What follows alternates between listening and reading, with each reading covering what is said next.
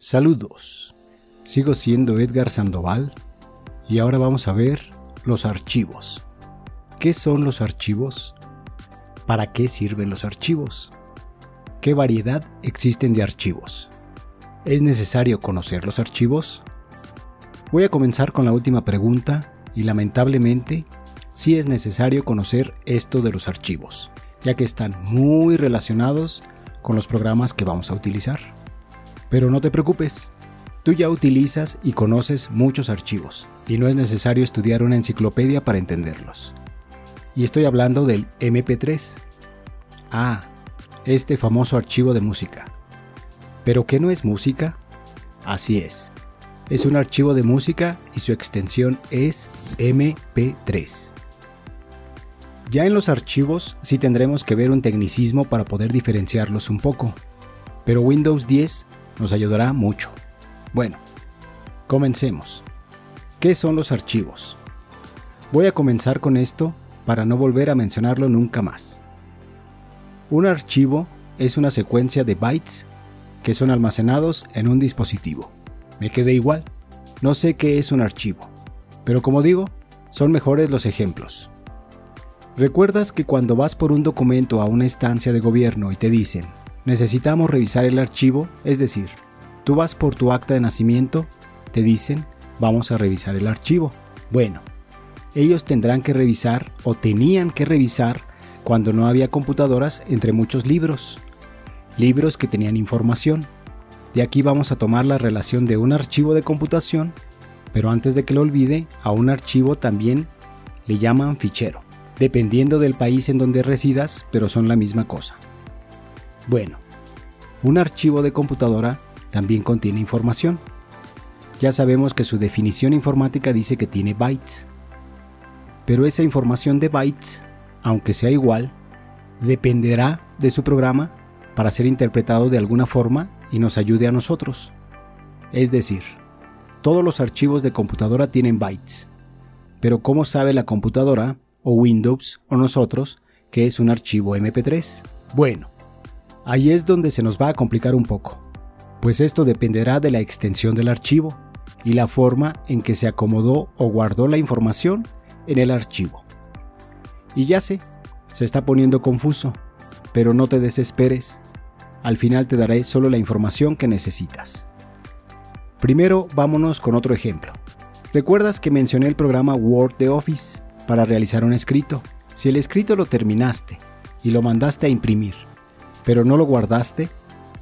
Si a quien le tenías que entregar el escrito te pidió alguna modificación, ahora tendrás que realizar todo el escrito. Bueno, tal vez solo tengas que hacer la hoja que tiene el error, pero imagínate, si no existieran los archivos, así tendría que ser y así era en el pasado. Entonces, cuando estábamos realizando nuestro escrito, teníamos que guardarlo. ¿En dónde? En un archivo que automáticamente al guardarlo en Word se enlaza a este programa, porque Word sabe cómo guardar sus archivos. Bueno, lo guardamos y ahora vemos que se muestra de una manera, porque Windows, el organizador de todos los programas y todos los archivos, ayuda a que todo esté medianamente organizado.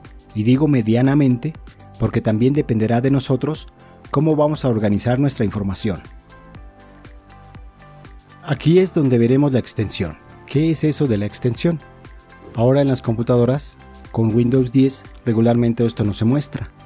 Pero cada archivo tiene un nombre, en el caso de Word, el que tú le pongas, pero también tiene una extensión. Esto es, algunas letras después de un punto que separa el nombre y extensión.